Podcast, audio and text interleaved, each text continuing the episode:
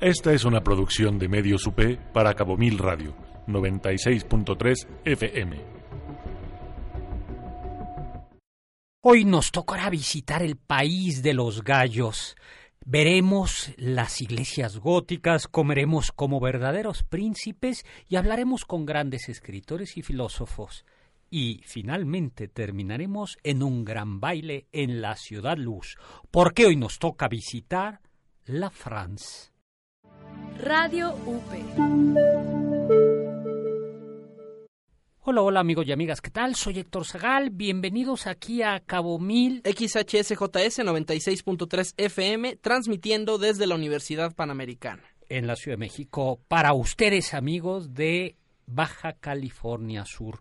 Yo soy Héctor Zagal y tenemos a un polizón a bordo que es Víctor Hernández. Hola, polizón. Bonjour, mon capitán. Eso está, está mejor, vas mejorando. Hoy nos toca hablar de Francia. ¿Qué te viene a la mente cuando oyes hablar de Francia? Pues pienso en la Torre Eiffel, en los croissants, en la champán, doctor, esa que usted toma porque es muy fifi. Ay, pues la verdad es que quisiera tomarla más seguido, pero, pero sí es muy, muy cara. Pues vamos a hablar de Francia, este país apasionante que tanto tiene que ver con el mundo, porque pues de ahí han salido. Es un país bastante revolucionario, ya platicaremos. Hoy por hoy tiene 67, 68 millones de habitantes, ¿no? Su lema es liberté, qualité et fraternité. ¿no? Así es, de la Revolución Francesa. Francesa, doctor. su himno es la marsellesa, las enfants de la patria, los hijos de la patria, los días de gloria han llegado y eh, Tusa es un país que fue tiene un pasado colonial muy fuerte, fue colonialista, se adueñó de un buen pedazo de África, de Asia, Vietnam fue parte de Francia, ¿tú sabías eso? Eh, también América, doctor, Sí. Canadá, Guyana. la Indochina francesa. La verdad es que como como país colonialista era poco amigable y tú sabes que somos vecinos de Francia. Así es, doctor, hay una isla, la isla Clipperton, que está más o menos, si usted llega a Oaxaca, se va derechito y ahí en el Océano Pacífico se la va a encontrar. Exactamente, es un atolón deshabitado de escasos 6 kilómetros cuadrados que en su momento tuvo su importancia porque había yacimientos de guano. ¿Tú sabías eso? No, doctor, no sabía. ¿Sabes qué es el guano? Es, es la popó de murciélago, ¿no, doctor? de los pájaros y entonces era eh, gaviotas y todo esto y era muy útil como mm, ay cómo se dice como fertilizante la historia no no no se utilizaba la historia es muy muy triste fue un dominio mexicano fue descubierta por Magallanes y después parte de la Nueva España del dominio mexicano, pero en 1850 y tanto, 58, Napoleón III se lo anexó, luego los norteamericanos lo intentaron recuperar, en realidad desde 1900 y tantos, fue en 1897, fue mexicano, y bueno, así fue porque había sido y Porfirio Díaz recuperó el dominio y además instaló un faro y una guarnición militar y todo iba bien, pero luego comenzó la revolución y luego comenzó la Primera Guerra Mundial y palabras más, palabras menos, se le olvidó al gobierno México, al, no, no, es tristísimo, a los militares y a los habitantes de la isla de Clipperton.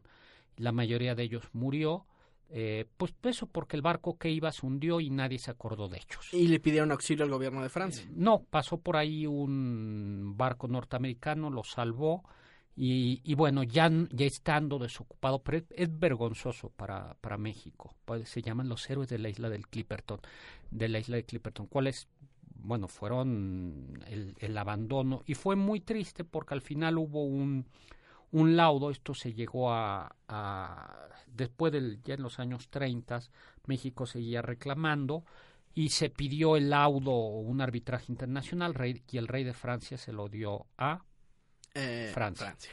el rey de Italia se lo dio a Francia. Qué raro, doctor. Este, bueno, pues nada, ¿no? Oye, pues es un país apasionante. Hay una frase que muy de los franceses que dice, África comienza en los Pirineos y Asia comienza en el Rin. Con lo cual, solo, solo Francia es, Solo Francia es Europa. es, es, es Europa y Bélgica, ¿no? Bueno, pues a, a honra de nosotros, doctor, el presidente de Francia, Emmanuel Macron, es filósofo. Eso está muy bien. Y como además nosotros guapo como usted, doctor. Así, sí, lo, lo que tienes más dinero para los trajes, pero nada más. ¿Por qué el gallo es el emblema de la selección francesa? Ah, no sé, doctor. Quizás es, es, por el nombre latino de una de las tribus que habitaban en Francia, ¿no? Sí, los Gal eh, la Galia, que fue conquistada, que era la región original, habitada por galos antes de la llegada de los romanos, que fueron conquistados por Julio César, y así se narra en la Guerra de las Galias. Galia es omnes divisa en partes tres. La Galia está dividida en tres partes. Así empieza la crónica de la Guerra de las Galias. Doctor. Exactamente. Y Julio César conquista las Galias, vence a Vercingétorix y los romanos se dieron cuenta que, ya creo que lo dice Suetonio, que Gallum, es decir, el gallo, el galo, el Ajá. que habita en las Galias, y Gallum, gallo, tienen la misma etimología. Eh, eh, no, la, eh, suenan igual. Gallum, que es gallo, de galo, galo de las Galias, Ajá. y Gallum, gallo. De, del gallo del se, animal. se, se, dicen y se escriben igual en latín. Y por eso eh, eh, se les hablaba a veces despectivamente como el país de los galos, es decir, el país de los gallos. De los, de los gallos. Eh, ya en la Edad Media se comenzaba a hablar de los gallos y algunos se reían de algunos de sus reyes diciendo que era orgulloso como un gallo, pero ya en el Renacimiento se asumió que nunca no es el, el ¿cómo se dice? No es el emblema nacional oficial, sin embargo ya desde el Renacimiento el gallo aparece continuamente en Francia y hoy por hoy, aunque no es parte del escudo ni del emblema nacional, pues yo creo que más emblema que la selección de fútbol, nada, ¿no? Y el gallo es en efecto el país, el, eh, el, el, emblema o el animal de, de, Francia. Y hay otro símbolo nacional, ¿no, doctor? La flor de lis. Antes de la bandera francesa que como conocemos hoy estaba la, la flor de lis. Te voy a contar un poco la historia. Resulta que, bueno, después de que Galia de, fue conquistada por Roma, fue un país profundamente romanizado, por eso el francés es una lengua ¿cómo se dice? romance, que proviene mucho del francés, de ahí que entre el francés y el español hay muchas palabras parecidas.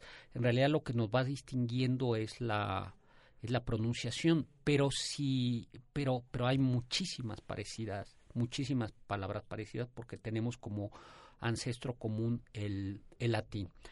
Eh, después de esta dominación romana, ro eh, vienen las guerras, de la caída del Imperio Romano y Francia se convierte el rey de los francos, Clodoveo.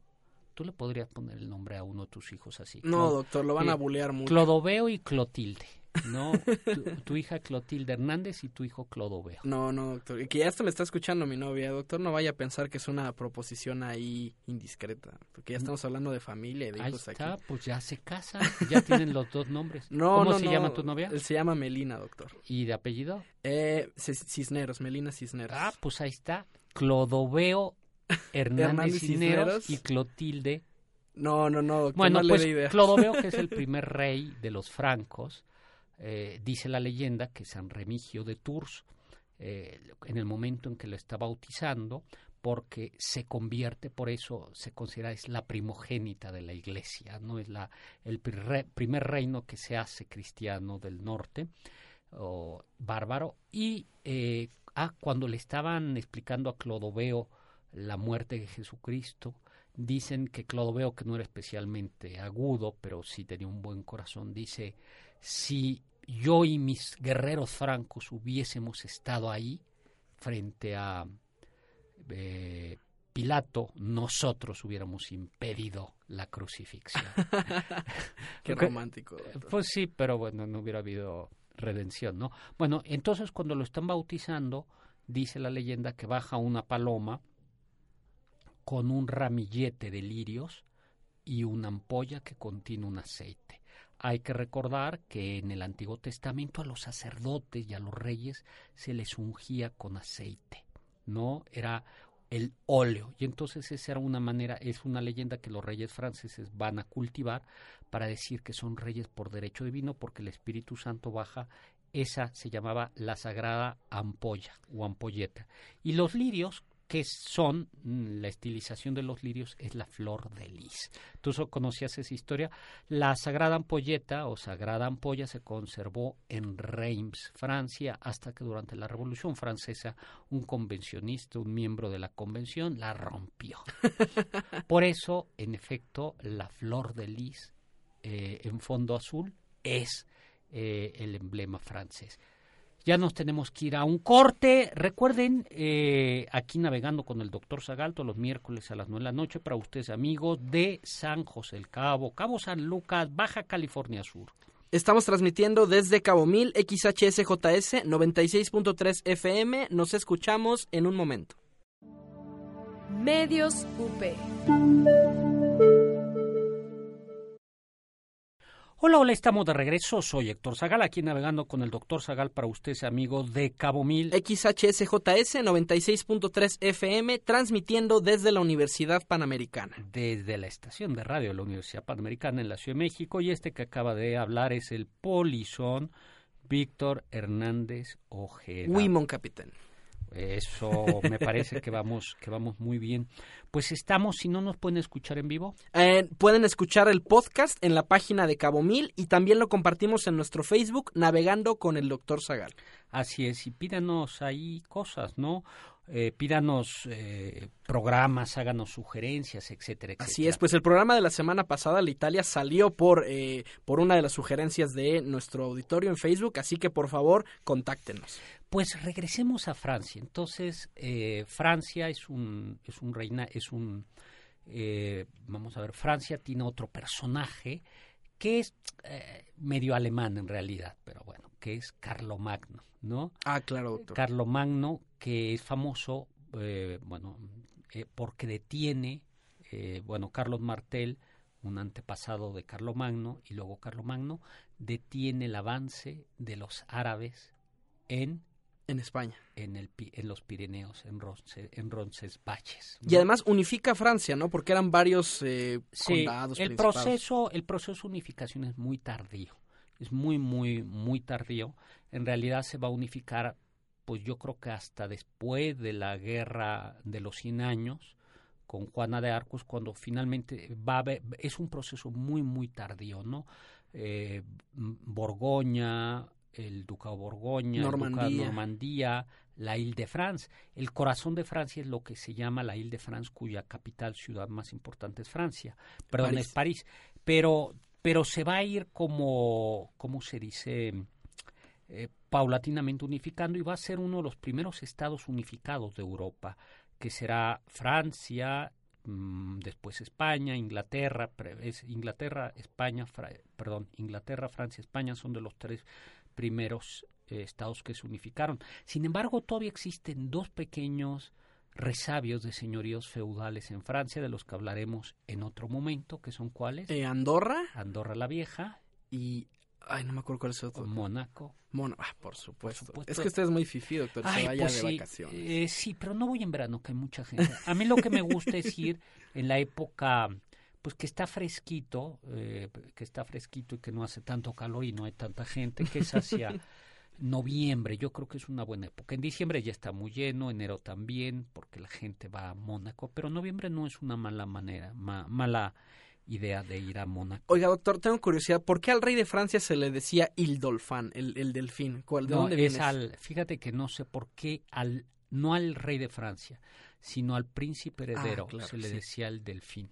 Y de hecho había un, un señorío que se llamaba el delfinado. Fíjate que no sé, no sé el motivo por el cual al heredero, así como al príncipe de Gales era el es el heredero de, de la corona inglesa, el príncipe de Asturias es el heredero de la corona De España. de España y el Zarevich era el heredero del Imperio Ruso y el Delfín era el heredero de De, de Francia. De, De Francia. de y el rey de Navarra el pri- era el príncipe de Viana. Yo conocí todavía el pueblito de Viana. Pero regresemos, ¿no? Bueno, Francia eh, se unifica y en este sentido es como va a ser un país muy, muy sólido, eh, muy sólido, que va a tener una animadversión, siempre va a estar peleándose con España, Y con Inglaterra. con Inglaterra y después con Alemania.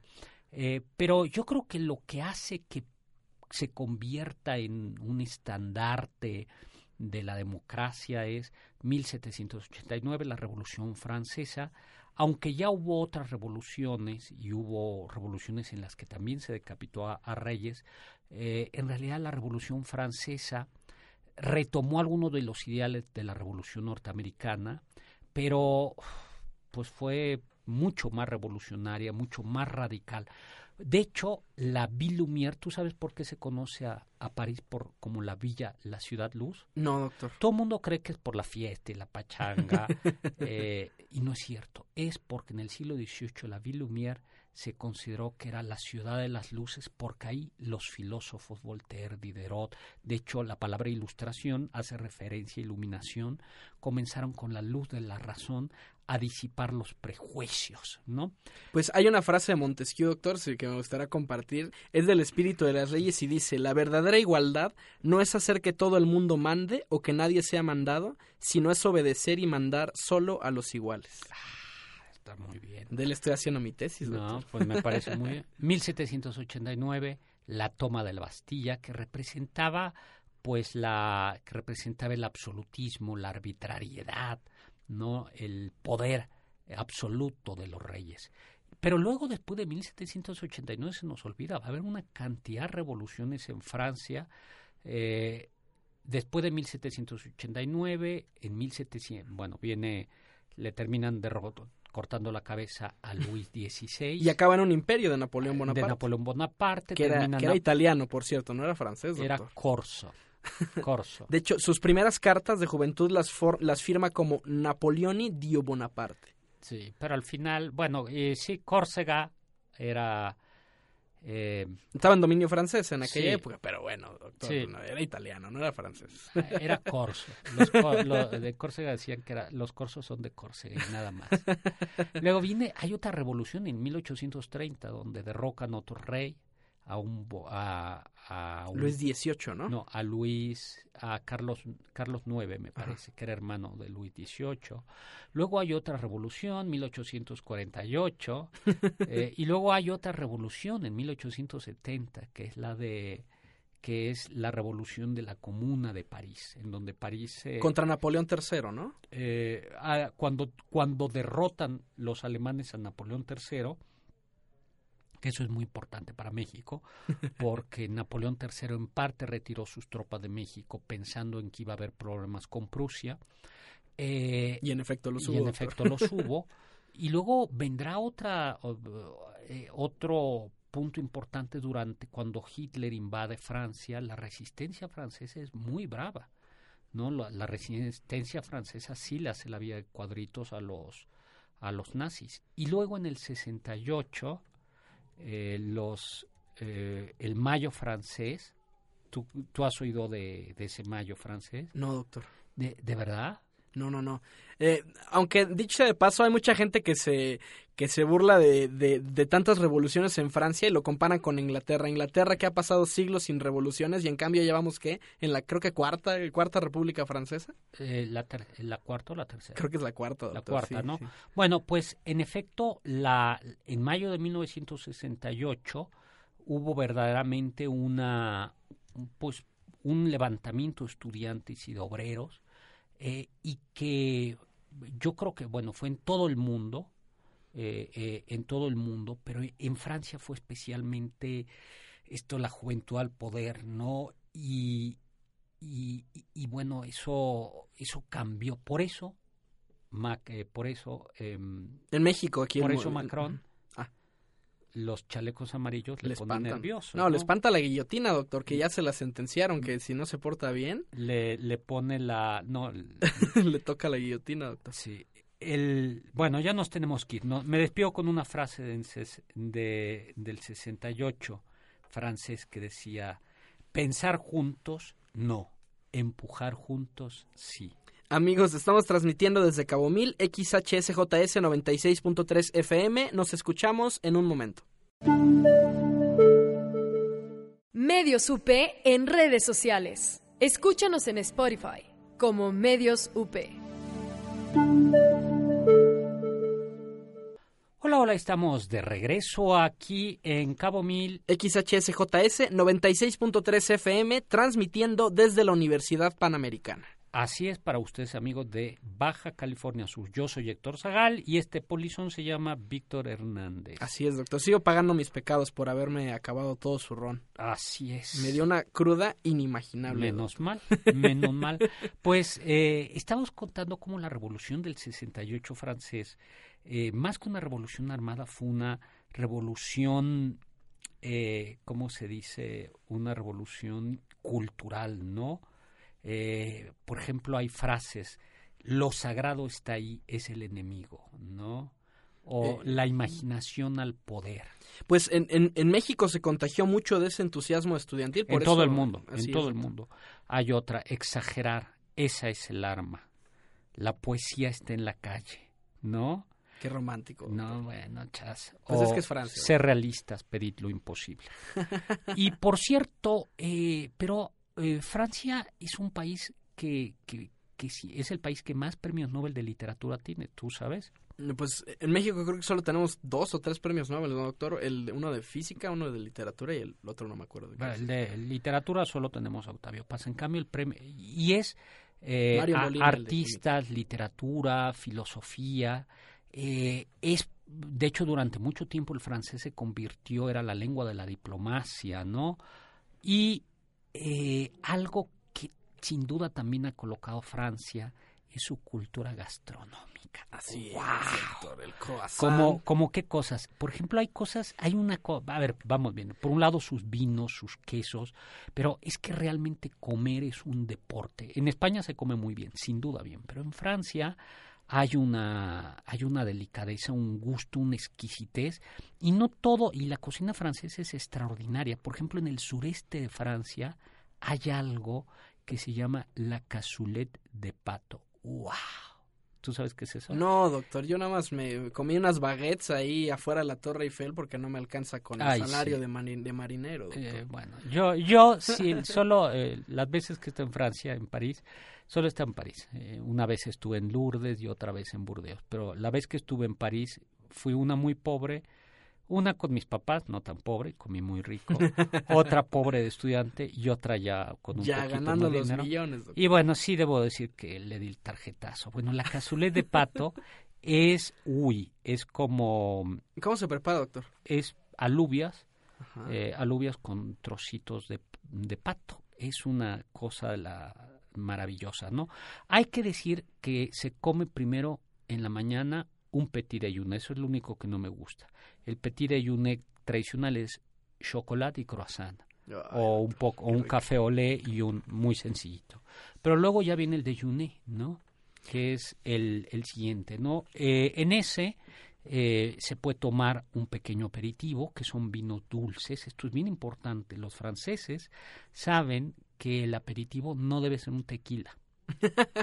Porque, eh, a ver, a mí me gusta el tequila y el whisky, pero el problema de una bebida fuerte es que te adormece la lengua, ya no te permite. Algo que se toma, por ejemplo, en el sur de Francia, en el Mediterráneo, es el pastis, que es un tipo de anís con agua al tiempo.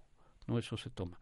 Y se puede tomar eh, alguna charcutería, alguna aceituna, luego. Luego viene ya eh, la entrée, ¿no? La, la entrada que son ensaladas, sopas, platos de verduras, más charcutería, paté, terrinas. Ay, ya se me hizo agua la boca. Oiga, doctor, pero hay un platillo controversial de la comida francesa. Y luego viene, espérame, el pe- déjame y luego Ajá. hablamos. El plat de résistance es el plato fuerte que es pescado, carne y, eh, y ya luego una, una, una frutita, ¿no? Eh, algo muy típico es eh, en la cena es tomar queso. El queso se toma después de la comida, después del plato fuerte y antes de los postres. Hay- hay- y hay ahora una- sí, a ver, vamos a hablar. Hablando del postre, doctor, hay una frase de un chef eh, francés, Alexandre Rimond, que dice, el postre tiene que ser espectacular porque cuando llega el gourmet ya no tiene hambre, doctor. Eso está muy bien. Eh, no, y le quería decir, hay un, hay un platillo controversial de la cocina francesa que es el escargot, que son, son caracoles, doctor, pero yo, yo los probé y la verdad es que saben a tierra, doctor, no, a mí no me gusta. Sí, a mí tampoco. Eh, a mí tampoco. A mí tampoco. En México también los comen, ¿no? Pero, la No, verdad es que no me... Es muy fifí, doctor. Eso ya sí es eh, demasiado, demasiado fuera de mi salario mínimo, doctor. Oye, pero este, hay otro plato también macabro, ¿Cuál, doctor? ¿no? Es el, no, el, el, orto- el, el ortolano, ¿no? ¿Tú no sabes qué es? No, doctor, ¿qué es? Es, es un pajarito muy, muy chiquito, eh, el ortolano. ¿No sabes de verdad qué es? No, no, no, doctor. Yo solo comí baguettes allá. Bueno, el, el ortolano ya no se puede vender, eh, pero sí se sirve desde el siglo XVII, siglo XVIII, ¿no? Eh, es, ay, te- es que acabo de ver una. El, el ortolano es un pajarito chiquito que lo ahogas en coñac. Ay, Dios bendito. Y ya que lo, o sea, lo ahogas en coñac. Y ya que lo ahogas en coñac, lo flameas. No, eso es muy cruel, doctor. Eh, Eso sí. ya es sadismo. Sí, lo flameas. No, ya muerto, ¿no? Se, y se muere. Y eh, te lo comes completo con todo y huesos. Ay. Completo. No, no, no. Y entonces la tradición es que dice que como es un plato que ofende a Dios, este, porque Pues es un nugget, doctor. No es que un nugget más Sí. cruel. por, por todo, eh, te pones una servilleta encima de la... Te tapas con una servilleta la cara y la cabeza para llevártelo a la boca. No, ya es un ritual pagano, No. doctor. Eso sí ya no. En realidad, este, eh, bueno, tiene, eh, dicen algunos, es horrible, ¿no? Primero lo emborrachas un poquito, le sacas los ojos, puede ser coñac o armañac, y luego lo ahogas, ¿no? Lo ahogas y lo cocinas. No, No, doctor, no, estamos, es hora de cenar, doctor. No creo que, que- que queramos entrar en más detalles. No, de es, es- Hay otro que es quizá más cruel, porque este, pues bueno, lo ahogaste, ¿no? Eh, que es el foie. Ah, ¿ese, ¿es el pato que engordan hasta...? No, ese no es el problema, solo. Es ganso y al ganso originalmente lo sobrealimentaban con almendras, nueces, hasta provocarle un hígado graso. Y el hígado graso es lo que te comes. Ya nos tenemos que ir a un corte, pero simple, eh, bueno, pero lo que hacemos, eh, ahora se les alimenta industrialmente con sondas. Entonces es muy cruel porque en realidad le provocas una especie de cirrosis o de hígado graso al, al, al, al foie. No, y engordan tanto que luego ya no pueden ni caminar, ¿verdad, Sí, doctor? pero lo importante es el hígado, no es engordarlo. Lo importa, no, porque lo que te comes es el hígado. Y entonces te lo comes en escalopa, y una vez lo probé, debo decir que sí, o lo comes casi siempre foie, y lo típico fue en, como en mousse, y es un paté. Y lo más, mm, y, y lo típico es servirlo con un poco de mermelada y un vino dulce de sótano. Regresamos. Medios UP. Hola, hola, estamos de regreso. Soy Héctor Zagala, aquí en Cabo Mil, XHSJS, 96.3 FM, transmitiendo desde la Universidad Panamericana. en su estación de radio de la Ciudad de México. Yo soy Héctor Zagal y este que acaba de hablar es el polizón del barco Víctor Hernández. Uy. Uy, doctor, uy. Bueno, la, eh, la comida francesa es, eh, yo creo que, bueno, hay otra delicia. Bueno, eh, a mí lo de los pajaritos no, no, es lo mío. No, está muy cruel, doctor. Pero, pero decía un amigo mío que en realidad toda la alta cocina en realidad era provocada por el hambre, ¿no? Oiga, doctor, si, le parece, a mí me encantaría hablar de, de París porque es el, el típico lugar turístico y a mí me gustó mucho porque había varios museos de Ya arte. no me dejaste hablar del queso Roquefort. Perdóneme. No, Bueno, usted, eh, Nada donde, más, donde a manda ver, capitán... Cuento algo del queso Roquefort. ¿no? Adelante, Lo que decía este amigo mío es que, de- que detrás de la alta cocina hay mucha hambre, porque seguramente al primer persona que comió algo así como el queso Roquefort es porque tenía hambre y se le había echado a perder el queso, ¿no? Eh, sí, es una denominación de orígenes maravilloso el queso Roquefort, que en realidad eh, se tiene que dar, originalmente se daba en, en unas especies de cuevas, ¿no? De cuevas y esto es lo que genera ese hongo. Yo nada más le entro al queso Oaxaca, doctor, la verdad. ¿No te gustan los quesos con hongos? Ay, no, no tanto, se me hace un poco higiénico, doctor. Yo soy No. fifí, doctor. Yo aquí crecí en, en esta montaña respirando smog. Pues eso, bueno, pues son llenos. Eso es lo que decía mi amigo. Dice, la comida francesa en realidad debe de haber sido comida, es Bueno, toda la comida son cosas que se echaron a perder y que el hambre es canija y la pruebas y luego dices, ay, los honguitos supieron bien. Ay, Es como el huitlacoche. ¿Tú sabes de dónde viene la palabra huitlacoche? No. Quiere decir heces, Ay, Dios mío. detritus, guaca. Sí, Pero sabe bueno. pues sí. Oye, vamos a hablar de París, ¿no? París Sí. bien vale una misa. Eh, ¿y esa, ¿Esa frase qué significa? Eh, la dice, eh, hay una pelea, mueren los reyes, de, hay una pelea por la corona francesa y el heredero legítimo, por así decirlo, de la corona francesa era Enrique IV de Navarra, que era protestante, pero ser rey de Francia y ser rey protestante era como un contrasentido.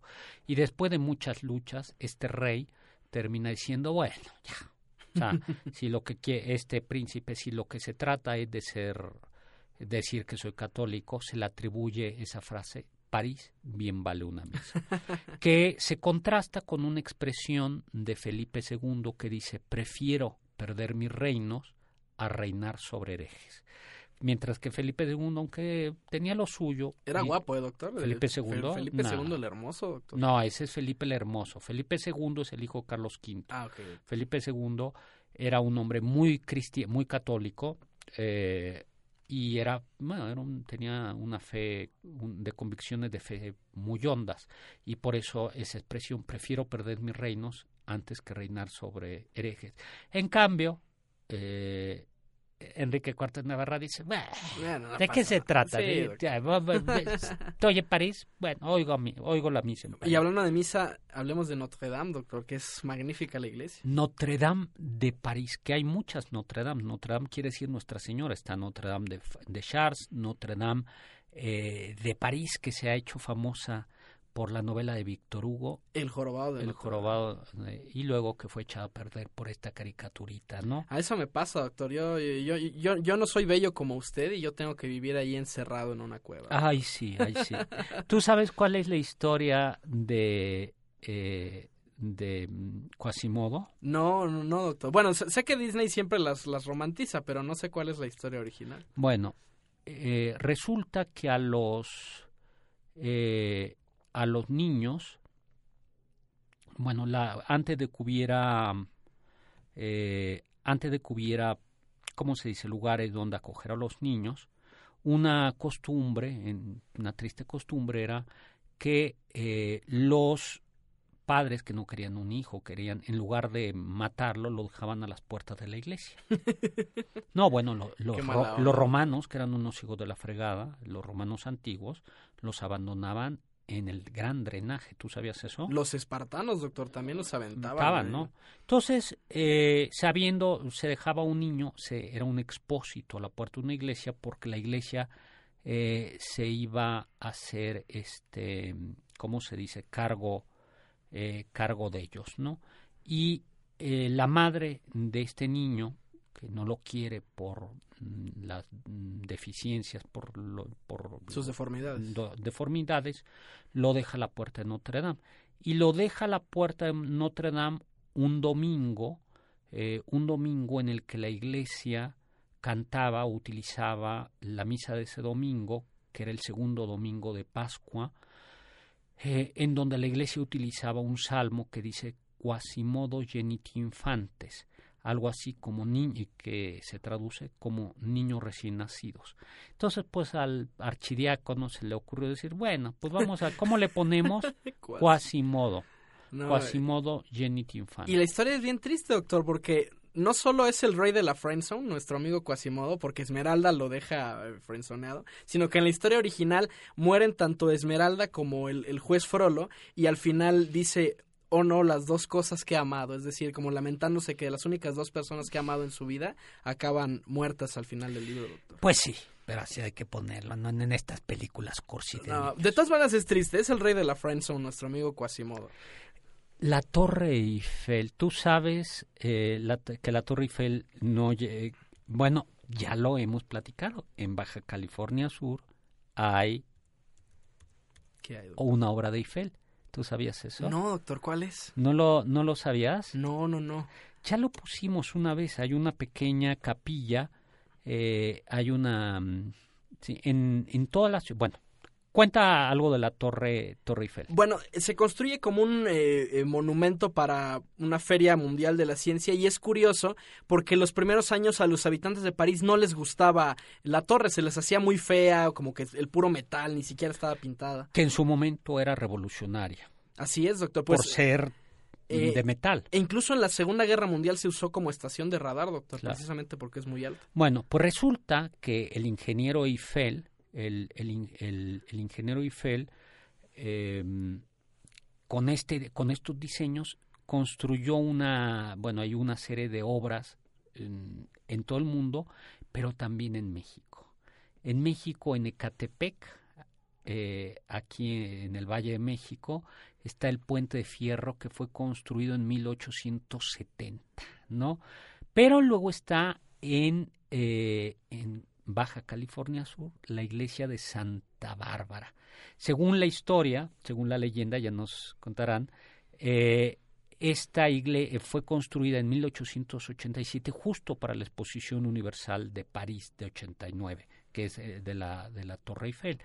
Eh, después fue llevada a Bélgica, a Bruselas, y luego de Bruselas se llevó al Congo. ¿Por qué se llevó de Bruselas al Congo ah, esta capilla? No tengo ni idea. Porque el Congo era propiedad literalmente de los reyes belgas. Ah, por supuesto. Y entonces, pero el problema es que en el Congo belga eh, hubo una serie de problemas porque no solo era metal, sino algo de madera, y finalmente terminó llegando eh, desmantelada en 1896 en un velero a em, eh, perdón, en 1898 a Baja California Sur. Qué curioso. No, la iglesia de Santa Bárbara ahí por Santa Rosalía, ¿no? Bueno, pues nos tenemos ya que ir. Simplemente les cuento que hay también otra obra de Eiffel en México, el Palacio de Hierro, el Palacio Municipal, que está en Orizaba. Pues ya nos tenemos que ir. Así es, doctor. Eh, pues les agradecemos por habernos acompañado. Recuerden, el podcast de este programa eh, va a estar disponible tan pronto como se, eh, se termine esta transmisión. Radio UP. Bueno, pues hemos llegado al final de este viaje de Francia. Tenemos que hacer otra segunda parte del, de, este viaje. Estoy de acuerdo. Francia, comida, historia. Y yo me vuelvo a despedir con una frase del Mayo francés. Sed realistas, pedid lo imposible. Pero me despido sobre todo con la frase de Manuel Canza Pere Aude, yo soy Héctor Zagal, mi Twitter arroba hzagal, zagal con z, y atrévanse a saber. Eh, gracias por habernos acompañado desde aquí en Cabo Mil, XHSJS 96.3 FM, transmitiendo desde la Universidad Panamericana. Gracias Aldo González en los controles. Nos despedimos aquí desde la helada Ciudad de México. Nosotros somos Radio UP, transmitiendo desde la Universidad Panamericana, Campus México, desde sus estudios en Valencia 102, primer piso, en la colonia Insurgentes Miscuac, Ciudad de México. Radio UP.